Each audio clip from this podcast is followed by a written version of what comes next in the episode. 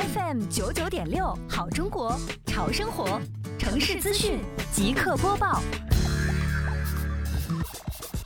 十月十九号上午，垃圾分类宣传之风吹进杭州市西湖区双浦镇小书房村。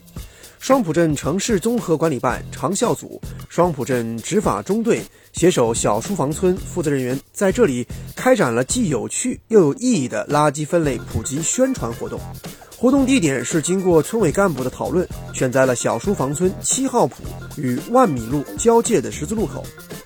群众到达现场之后，城管办的管理工作人员向现场居民普及了省条例、四分类方法、垃圾去向。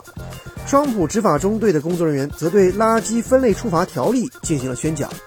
随后，随着垃圾分类转盘的转动，分类答题小游戏也开始了。现场居民跃跃欲试，居民通过转盘的转动，在指针停留处答出垃圾分类的种类和方式方法，更加加深了大家对垃圾分类的印象。答对了，还有精美小礼品。